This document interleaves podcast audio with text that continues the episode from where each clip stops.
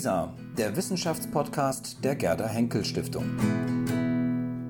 Mit einem Beitrag aus der Berlin-Brandenburgischen Akademie der Wissenschaften.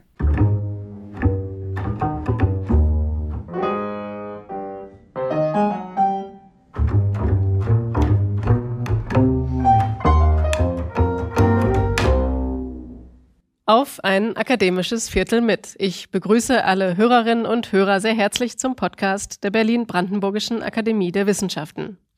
In diesem Podcast treffe ich Forscherinnen und Forscher aus unserer Akademie. Über 300 Mitarbeiterinnen und Mitarbeiter erforschen und bewahren hier unser kulturelles Erbe.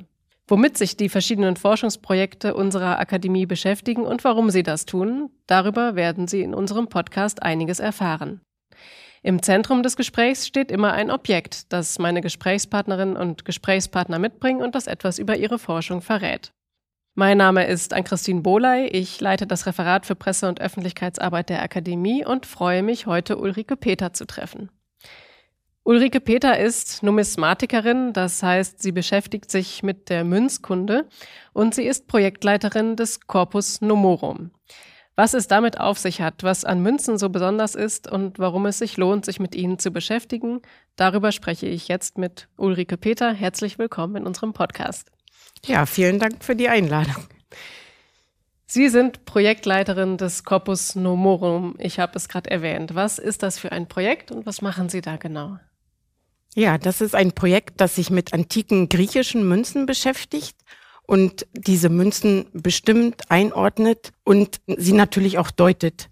Es gibt Hunderttausende von antiken griechischen Münzen. In der Antike hat jede Polis, also jeder Stadtstaat oder ganz viele dieser Stadtstaaten hatten das Münzrecht und haben eigene Münzen über einen größeren oder manchmal auch kleineren Zeitraum geprägt. Und wenn man diese Münzen untersuchen will, muss man sie erstmal zusammentragen, möglichst vollständig. Und die sind heute in der ganzen Welt verstreut.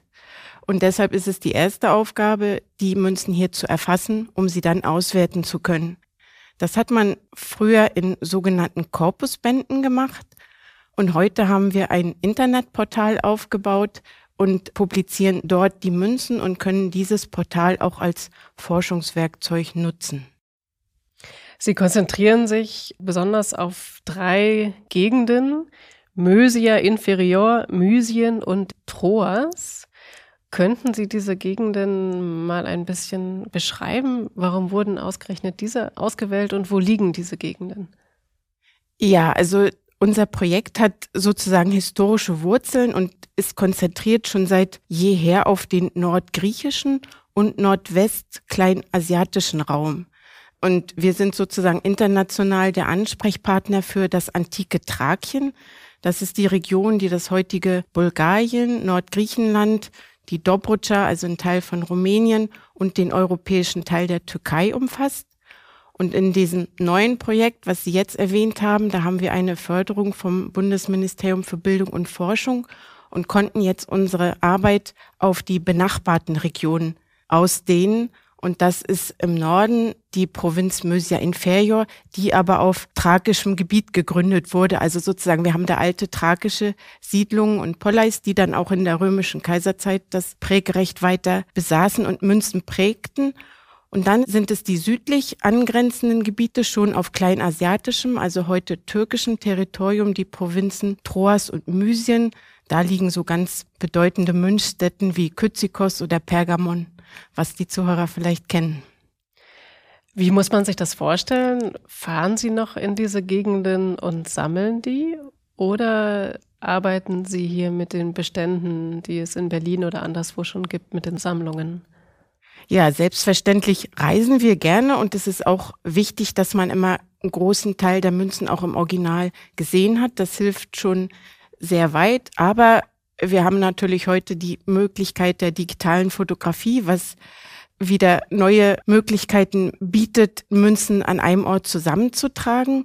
Und wir haben hier in Berlin eine der größten Sammlungen antiker Münzen weltweit und auch mit die beste Sammlung für antike griechische Münzen, die den Sammlungsschwerpunkt auch auf diesen Gebieten hat und äh, eine sehr alte und sehr wertvolle Sammlung, die wir in diesem Zuge eben zum einen im Münzkabinett selber in dem interaktiven Katalog dort mit online stellen können und eben auch hier in unserem Portal typologisch erschließen.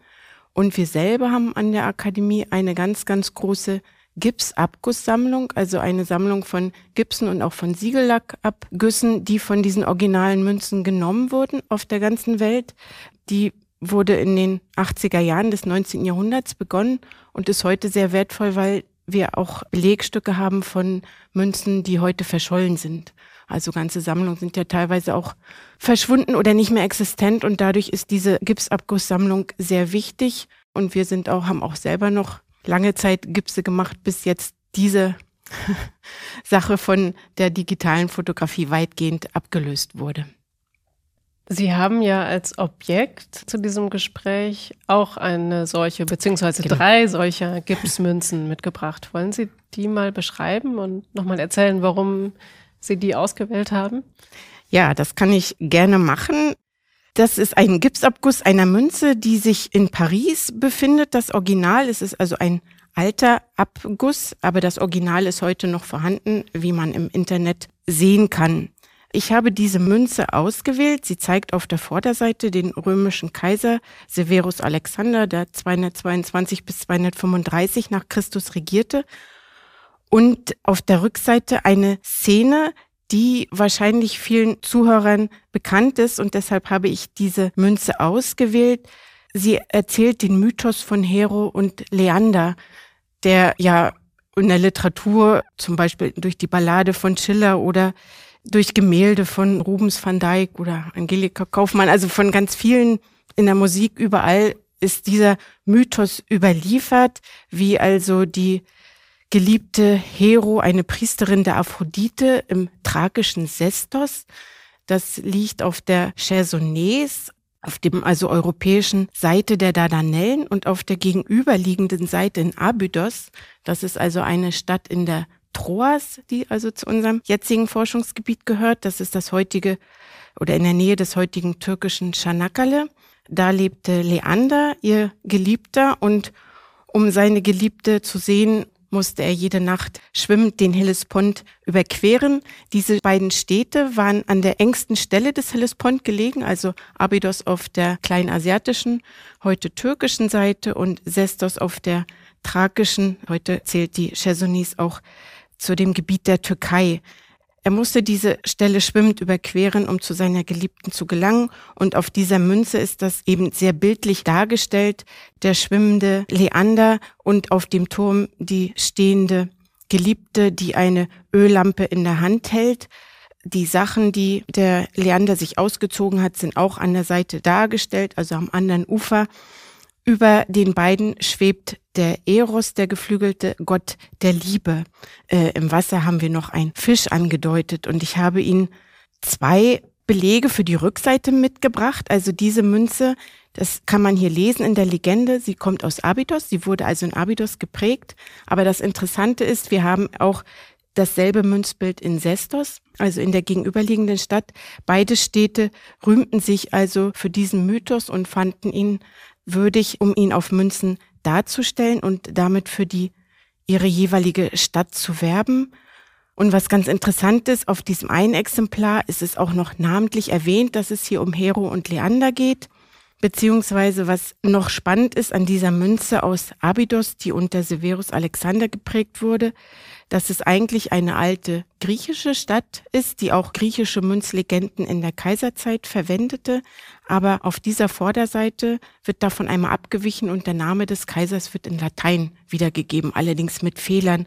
Und das ist für uns ganz spannend, weil man daraus möglicherweise Rückschlüsse ziehen kann über Werkstätten, die vielleicht für mehrere Städte arbeiteten. Also das hat immer noch ganz andere Konnotationen, es ist für uns nicht nur das Münzbild, was interessant ist, sondern auch die Prägetechnik und welche Beziehung man zwischen den Städten hier vielleicht daraus ablesen kann. Also es sind ganz viele Facetten, die da spannend sein können. Ja, da würde ich gerne auch nochmal nachfragen. Also Sie haben das ja jetzt sehr anschaulich erzählt, was für Geschichten uns diese Münzen erzählen. Was macht denn die Münze so als historische Quelle so aufschlussreich und interessant? Was kann man eben über die Zeit, ja. über die Menschen erfahren aus Münzen?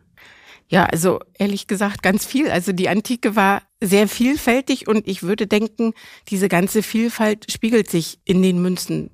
Natürlich waren Münzen erstmal Geld. Also ich kann selbstverständlich was über Wirtschaft, über Finanzen aus Münzen erfahren. Aber es gibt noch viel mehr. Also es sind nicht nur die Funde, die uns viele spannende Einblicke über Beziehungen, über Geldumlauf äh, vermitteln, sondern es sind auch die Münzen selbst. Also da können ganz viel drauf zu lesen sein. Also einmal die Schrift, die auch die Wandlungen der Schrift mit dokumentiert. Aber es sind auch die Bilder, das sind teilweise Wappen, die für die Städte stehen, ganz sprechende Namen, wie meinetwegen die Rose für Rhodos aber es sind auch politische oder historische Ereignisse. Zum Beispiel in der archaischen Zeit hatte die Insel Egina Münzen geprägt mit einer Seeschildkröte drauf. Es war eine bedeutende Seemacht. Aber dann wurde die Insel von Athen erobert und verlor die Unabhängigkeit. Und als es das Münzrecht wiedererlangte, war keine Seeschildkröte mehr auf den Münzen, sondern eine Landschildkröte. Also solche ganz interessanten Sachen oder wir erfahren über Bünde oder auch viele Herrscher oder selbst Könige, die kennen wir namentlich nur durch ihre Münzen, weil sie Münzen geprägt haben oder auch Prägebeamte oder andere Magistrate, die wir nur, also also Verwaltungsgeschichte kann man daraus schlussfolgern, die nur wiederum durch die Überlieferung von Münzen bekannt sind. Und dann der ganze Komplex der mythologischen Münzbilder, die über Patria-Mythen, wie zum Beispiel in diesem Fall, was ich gezeigt habe, Auskunft geben können, die die mythischen Gründer darstellen. Das ganze Thema der Religion und Kultur natürlich. Es wurden viele Götter, die in den Städten verehrt wurden, teilweise auch in Tempeln dort abgebildet. Wir haben Stadtansichten auf Münzen, auch Statuen, die dort gestanden haben.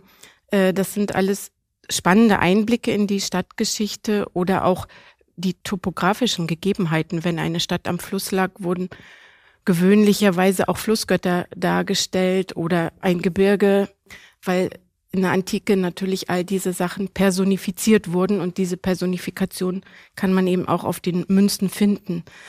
Also ist es eine ganze Palette von dem, was wir aus der Antike kennen, dass wir eben dank, dank der Münzen wissen. Es sind auch, wie gesagt, Beziehungen zwischen den Städten, die abgebildet werden. Jede versuchte berühmter und besser als die Nachbarstadt zu sein und sich da zu dokumentieren. Äh, sie gingen auch Bündnisse ein. Wir bekommen also Kenntnis von diesen Verbünden über die Münzen, äh, die erste Währungsunion der Welt. Von der gibt es gar keine schriftlichen Quellen. Nur durch die Münzen können wir daraus schlussfolgern, dass es da einen Verbund gegeben haben muss. Es gibt auch ähm, zum Beispiel Kaiser, die der Damnatio Memorie verfallen sind, also deren Angesicht ausgelöscht werden sollte. Auch die wurden zum Beispiel auf Münzen ausradiert.